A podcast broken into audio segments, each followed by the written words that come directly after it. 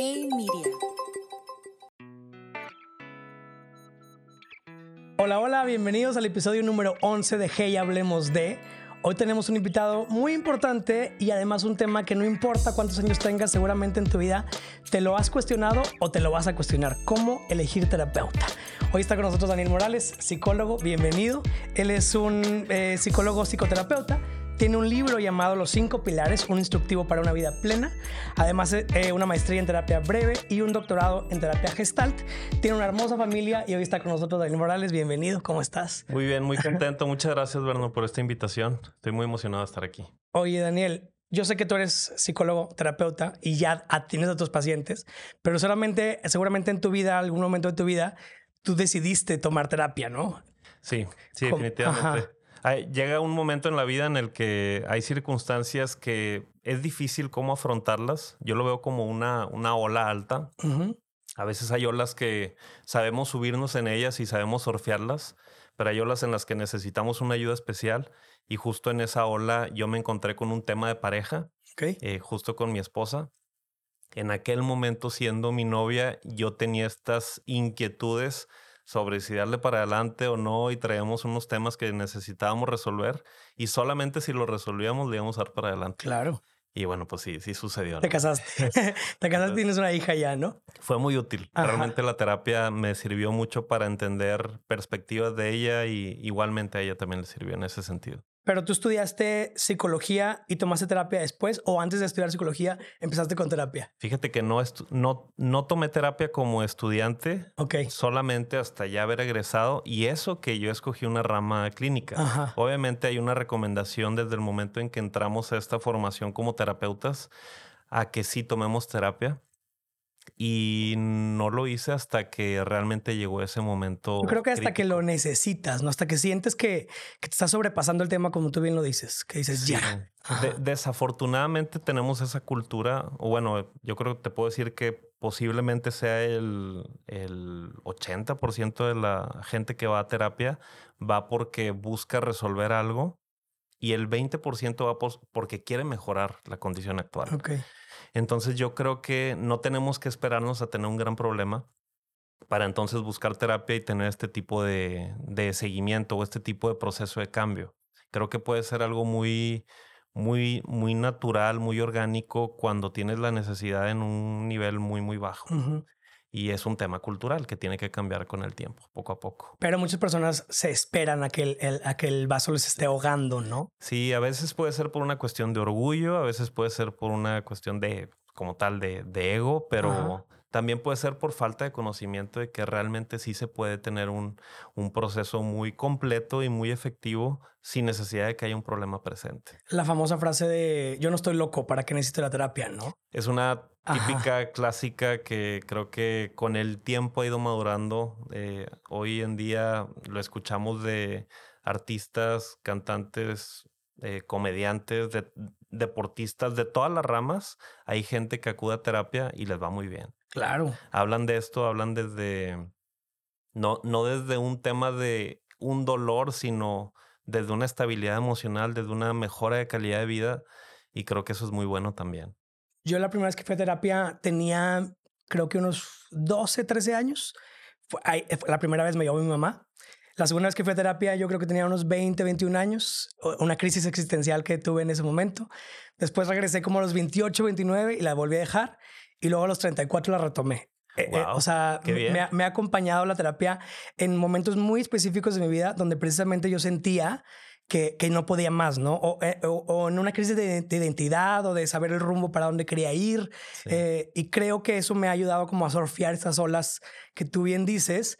Y, y, a veces yo creo que no hubiera podido solo sin, sin una terapia. Y fíjate que es interesante. Justo ahorita que dije wow, me escuché diciendo wow y le agregué el qué bien porque si dejo el puro wow, realmente hay gente que puede pensar en que, wow, pues qué mal estaba, ¿no? Pero, pero realmente eso habla de una humildad, habla de una disposición hacia el cambio, habla de una perspectiva de la vida en donde nos reconocemos como seres interdependientes, lo cual no lo veo mal. lo, todos nos necesitamos y si todos conectamos a fin de poder crecer, pues yo voy a reconocer que tal vez, aunque a mí me encante la jardinería, tenemos una planta detrás de ti, aunque a mí me encante, hay alguien que tal vez lo sabe hacer mejor que yo. O si esa planta está decayéndose, hay alguien experto en temas de hongos en plantas y no está mal, al contrario. Es buenísimo que en las diferentes etapas de nuestra vida nosotros tengamos esta cercanía con los profesionales y no solo de la salud mental, con los diferentes profesionales que nos pueden ayudar a salir adelante. Y no solamente salir adelante, sino salir bien, salir más fuertes, con, con más optimismo, con más esperanza. Ahora, la pregunta que todos nos hacemos y que seguramente la gente que está escuchando esto, viendo esto, dice, ok, quiero ir, ya necesito ir, siento la necesidad, hay algo que me está sobrepasando, no sé cómo salir de aquí, eh, tengo ansiedad o me siento muy triste, me siento enojado. ¿Cómo empiezo? ¿Cómo, por, dónde? ¿Cómo elijo un terapeuta? ¿Cómo llego a él? ¿Cómo, cómo me quito los miedos? ¿Cómo, ¿Cómo me aviento a? ¿Cuál es el proceso? Fíjate que no quiero hacerle promoción a grupos de Facebook, pero hay, hay grupos como Lady Multitask y Lord Multitask, nada más por dar un ejemplo, ¿no? En donde tú puedes pedir la recomendación de terapeutas y la gente va a expresar su opinión respecto a estos terapeutas. Si somos más específicos, podemos recibir una, una, respuesta muy específica. Esto también puede suceder en grupos de WhatsApp o, o con quien sea, pero el hecho, punto número uno, el hecho de pedir ayuda desde la perspectiva en la que pedimos una recomendación, creo que es algo muy útil. Y si a esto le sazonamos con la problemática en específico, es depresión, es bulimia, es, son problemas para dormir, son temas de la conducta alimentaria, eh, tengo ideación suicida o, he estado muy nostálgico, nostálgico en esta temporada o tuve una pérdida reciente o, hace mucho tiempo. Cualquiera que sea la situación, o como, como decíamos ahorita, quiero mejorar mi, mis ingresos, quiero sentir si voy en la dirección correcta en mi trabajo, en mi, en mi talento. O sea, cualquier tema, por más mínimo que tú creas que sea, ¿Es válido llevarlo a terapia? Es válido llevarlo a terapia y si cuando pedimos ayuda nosotros lo mencionamos, creo que puede venir una respuesta de una persona que nos quiere en cualquier grupo y nos puede decir, sabes qué, yo fui con esta persona, yo tenía esta situación, te puedes identificar y puedes preguntar por esa persona y entonces entender cuál es el enfoque que maneja de terapia, porque hay distintos enfoques de terapia, cuál es el costo que maneja, si puede verme presencialmente en, este momento, en este contexto de que todavía es como que es como, pandemia. Sí. Pero pues, hay gente que solamente te ve virtual, aunque sean muy buenos, por la edad o no sé. Y bueno, entran un par de es más cómodo también lo virtual, ¿no? De repente puede pues, ser. Puede ser. Sí, sí es cómodo, pero no es lo mismo. sí, no es lo mismo. Yo, yo, a mí me encanta poder, digo, ahorita no te puedo ver eh, las piernas, pero ver si yo comento algo, si se te mueve la pierna o o si te agarras más, si te, si te entumes. O sea, todo, habla. Todo ese lenguaje no verbal lo pierdes en la, en la, en la, sesión, virtual. Sí, entonces sigue siendo efectivo por el tema del intercambio de palabras, porque pues ves la cara, la expresión facial, pero te pierdes de un par de cosas que pueden ser útiles para el terapeuta y desde luego para, el paciente, también. Claro. Y, y mm, si yo estoy en el proceso de elegir un terapeuta, ¿Se vale ir con varios hasta que uno me, me haga clic? Claro. Es como tener citas, como tener un date y de, ay, no me gustó. Definitivamente yo creo que es un tema de, de un match. O sea, sí. sí, sí, hay un match ahí medio tinderesco, pero sin, esos, sin esos toques en donde sientes una conexión en, el, en la visión de vida, sobre todo, creo yo. Okay. Hay diferentes enfoques clínicos que estos vinieron, estos enfoques de, terapia, vinieron gracias a que una persona vio el mundo desde una perspectiva, tuvo una cosmovisión, tuvo una forma de interpretar el mundo y de acuerdo a esa cosmovisión, de acuerdo a esa manera en la que lo vio, entonces desarrolló una teoría y esa teoría tiene técnicas, tiene herramientas terapéuticas para poder promover el cambio dentro de ese marco de referencia. Entonces, por ejemplo, yo me identifiqué mucho y creo que es, es el 70% de mi terapia. La terapia breve centrada en soluciones. Ok. Me encanta. Es una forma de trabajar en donde te enfocas en los recursos de las personas para ayudarles a salir adelante. Ok. Algo así. No sé si conoces el judo. Es un arte marcial en donde utilizas la fuerza del oponente para derribarlo. Aquí hacemos pues todo lo contrario, ¿no? Utilizamos como sea que venga, bien o mal, por ponerle títulos de bien o mal, ¿no? Si viene triste, enojado, estresado, ansioso, eso lo aprovechamos para lograr sus resultados. O sea, trabajas con lo que el paciente ya conoce y ya sabe hacer en vez de pedirle cosas que nunca ha hecho. Exacto. Entonces aprovechamos sus fortalezas más que sus debilidades, claro. sus posibilidades más que sus limitaciones y sus recursos más que sus déficits. Es menos presión para el paciente también, ¿no? Pues ni se da cuenta. Pero el, tema es que yo pudiera tener una visión de vida muy enfocada en el problema, que no estoy diciendo que esté mal. Hay situaciones problemáticas en las cuales tienes que profundizar mucho en el problema y hay enfoques teóricos en los que puedes hacerlo, incluso yéndote hasta la infancia y otros incluso yéndote a, pues, más atrás, ¿no? Temas transgeneracionales, ¿no?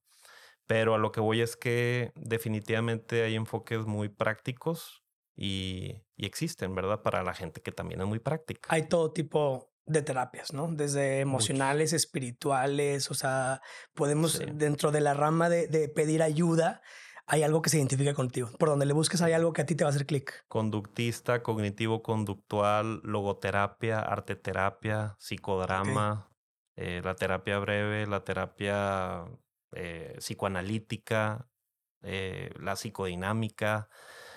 Hay para aventar para arriba. Yo creo que eh, de los más populares tal vez son más de 20 enfoques de terapia, pero de los principales pudiéramos resumirlo en tres o cuatro tal vez. Si a mí me da pues mucha vergüenza, mucha pena aceptar que tengo un problema, que tengo una situación que resolver, no quiero exponerlo en redes, no quiero decirle a mis a mis amigos, mis conocidos, ¿cómo empiezo? ¿Cómo, cómo salgo de aquí?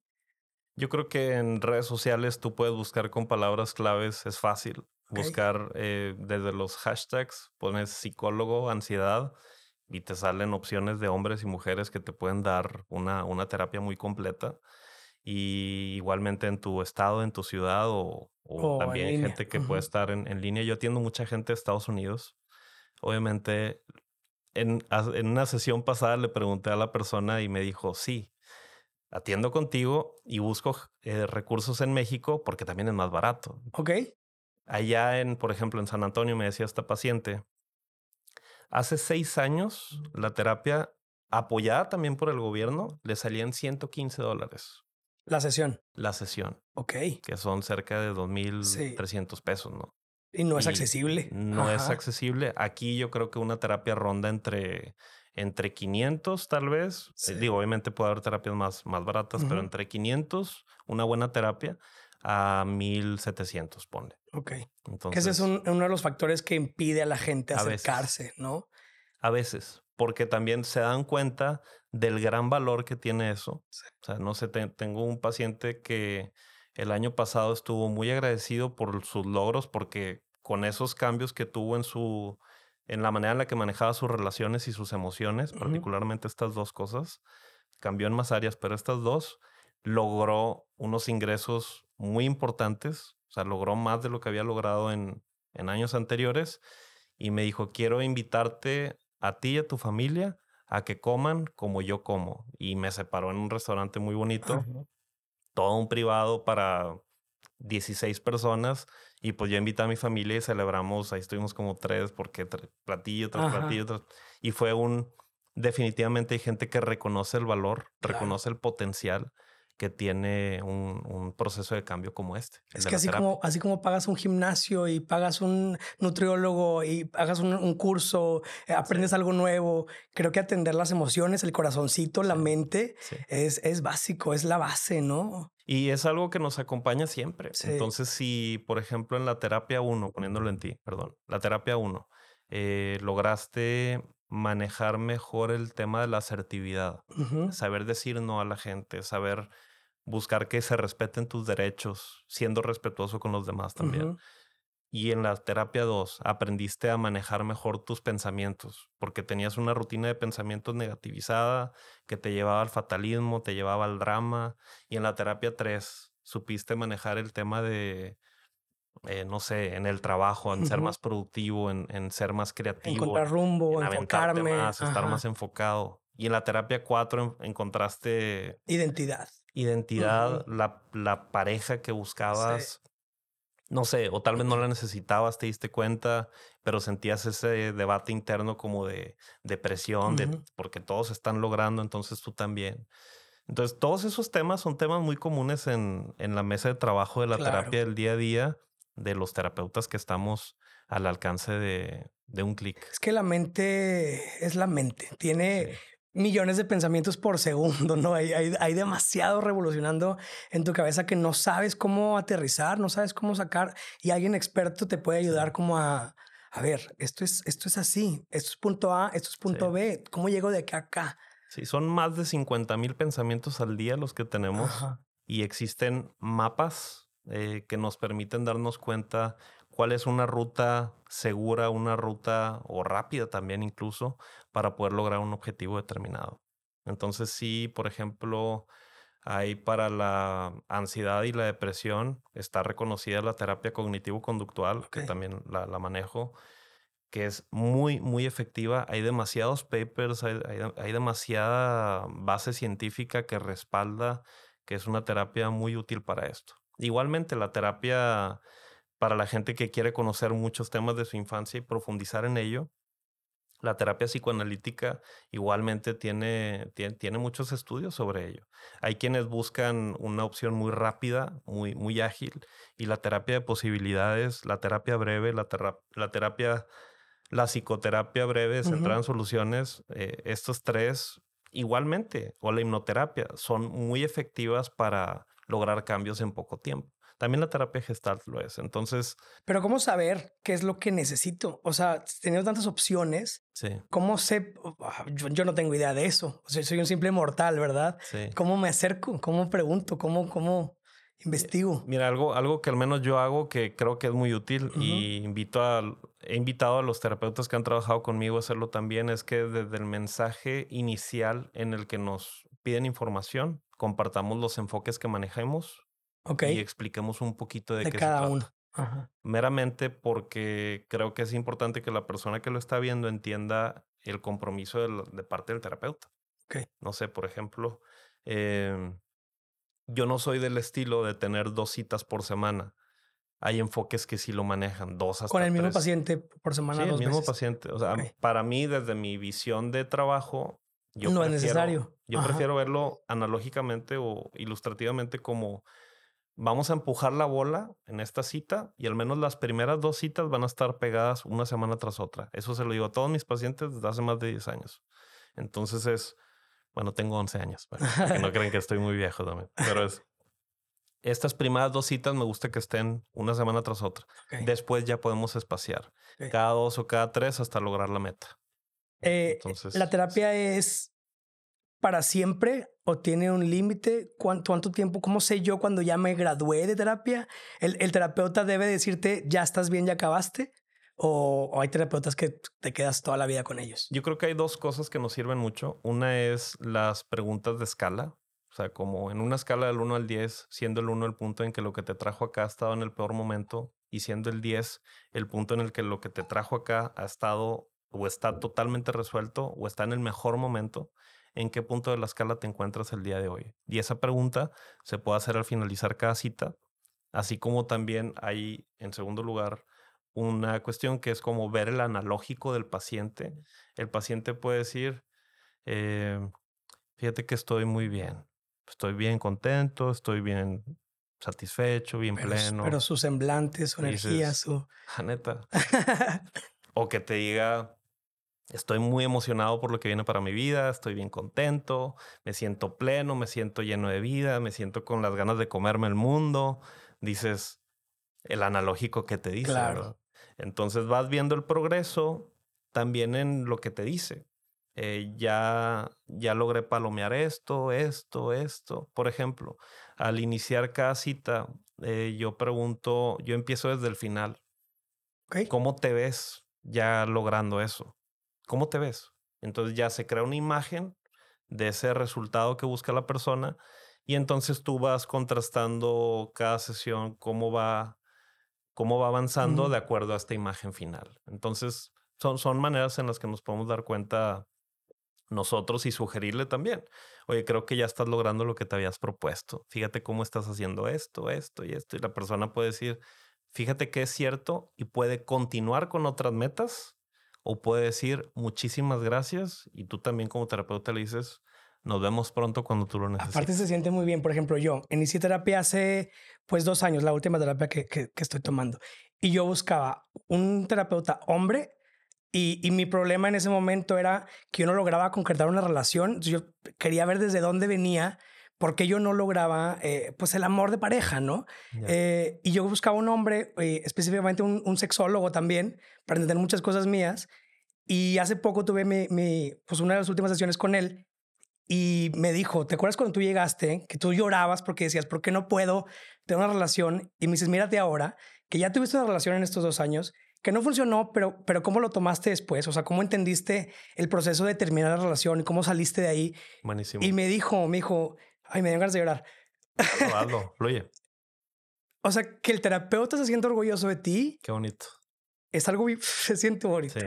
Perdón. Y, no, no, no, no, no, no te disculpes por lo que sientes. El, esa recapitulación positiva, hijo, eso es, es algo muy enriquecedor porque dices, mis palabras no fueron tiradas en un saco roto. O sea, si me escuchaste, si me entendiste, si lo apuntaste digitalmente o como sea, pero si estuviste atento a todo lo que te dije. fue una hora en la que me escuchaste, me recibiste, empatizaste, me diste valor y después de todo un proceso en el que cita tras cita tú fuiste acompañándome, eh, tú recuerdas lo que te dije en esa primera cita y es bien bonito eso, porque si es un proceso en el que te, te, puedes sentir amado. Dice, dice, digo, en el griego la palabra psicoterapia viene de, de, cuidar, de cuidar del otro. Y yo creo que más que cuidar del otro es enseñarle al otro a cuidar de sí mismo. Y, pero no quita que te sientas amado, no quita que te sientas protegido. Entonces, sí, sí es algo muy bonito. Felicidades por ese logro. Felicidades a ti también porque sin saberlo y desinteresadamente ayudas a la gente. Sanar desde adentro, trabajar en ti, crecer desde adentro de verdad, ponerte atención. Eh, cuidarte y, ir acompañado de la mano de, un profesional es algo que lo recomiendo 100% si no lo has hecho, si no lo has tomado, si no, si no has tenido el valor o, la humildad de aceptar que necesitas ayuda, eh, creo que es un buen momento para, para hacerlo acompañado de, de, ti, que aquí están sus redes, su información por si lo quieren buscar o de cualquier persona que ustedes sientan la confianza. Este tema nos da para mucho más, lamentablemente el tema se nos, se nos acaba, pero quiero agradecerte por estar aquí, por esta pues no sé, ¿qué le dices a la gente un último mensajito que, que se queden contentos con nosotros? Pues yo creo que algo importante por decir es justo esto, que todos tuvimos en las diferentes áreas, todos los profesionistas tuvimos la, la oportunidad de poder estudiar mucho, eh, teorías, experimentos, estudios, muchas cosas que se han hecho para estar en una posición desde, desde la ciencia de ayudar con, con herramientas que están validadas y que no son un, una camaradería, no es, no es un compadrazgo, no es un consejo bien intencionado de un amigo, es psicoterapia. Y la psicoterapia tiene un, un valor muy, muy importante. Y si se dieran la oportunidad de al menos una o dos citas, creo que pudieran darse cuenta que se, se habían perdido mucho. Somos espejos, buenos espejos, para que la gente se vea mejor, con más claridad y que también puedan ver sus fortalezas más que sus debilidades. Entonces, encantado de estar aquí contigo, Muchas con todo el equipo de Hey Banco. Muchas gracias. Espero que este episodio les haya gustado. Este es un podcast desde el corazoncito. Aquí nos emocionamos, nos, lo disfrutamos y, tratamos de ayudar a la gente y espero que este, esta información les sea de valor. Muchas gracias y nos vemos en el próximo episodio de Hey, hablemos de. luego.